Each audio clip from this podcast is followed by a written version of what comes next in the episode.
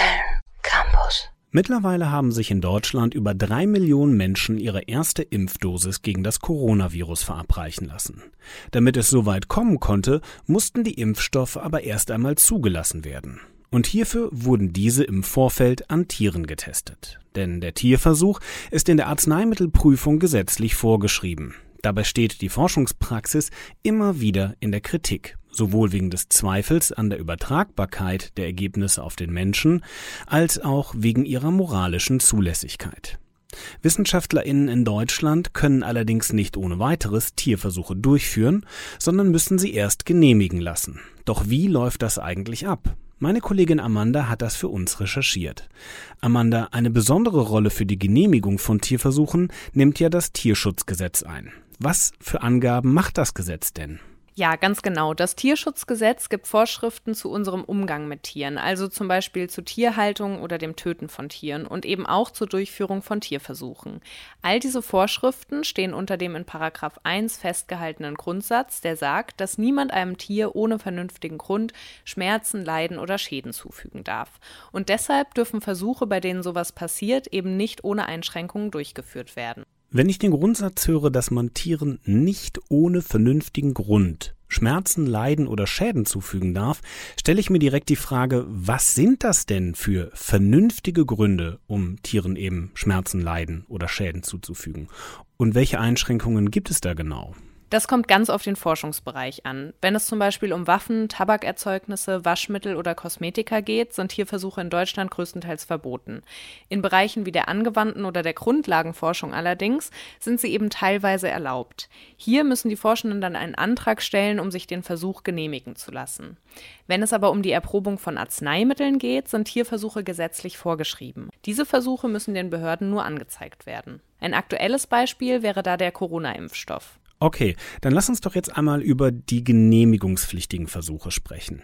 Wie kann ich mir das denn genau vorstellen? Also wenn ich jetzt Forscher wäre und einen Tierversuch planen würde, bei wem müsste ich dann diesen Antrag stellen und wie würde das genau ablaufen? Also bei allen Tierversuchen, die nicht gesetzlich vorgeschrieben sind, müsstest du grundsätzlich erstmal einen Antrag stellen. Der müsste dann einmal von den Tierschutzbeauftragten deiner Forschungseinrichtung genehmigt werden und dann muss noch eine der Ethikkommissionen aus dem Bundesland, in dem du forschen willst, zustimmen. Diese Ethikkommissionen bestehen immer zu zwei Dritteln aus MedizinerInnen oder NaturwissenschaftlerInnen und zu einem Drittel aus Sachkundigen, also Menschen, die sich mit Tierversuchen auskennen.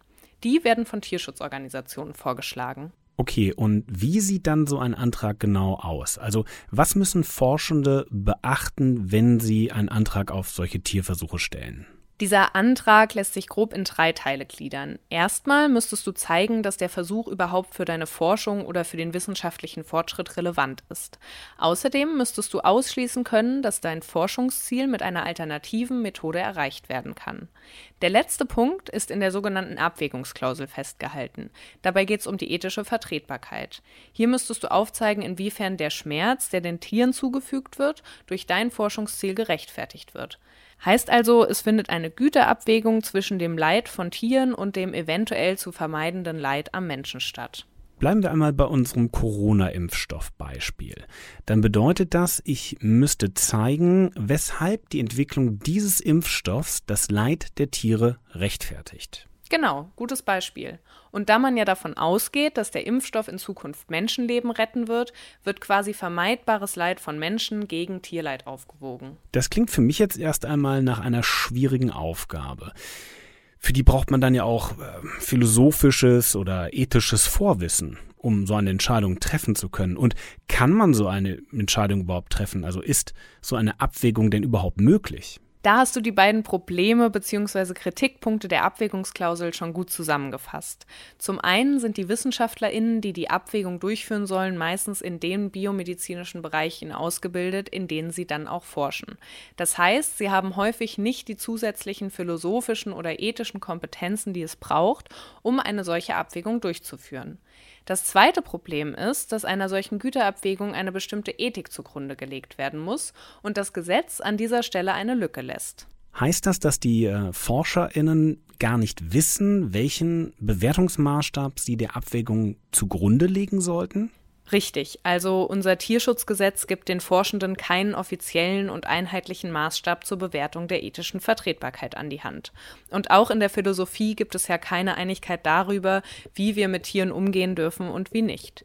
Da existieren viele unterschiedliche moralische Ansichten, die sich teilweise auch gegenseitig ausschließen. Du sagst also, dass die Einschätzung, die die Wissenschaftlerinnen in dem Antrag abgeben müssen, also davon abhängt, welche ethische Haltung sie gegenüber Tieren und der Verwendung von Tieren in Versuchen vertreten.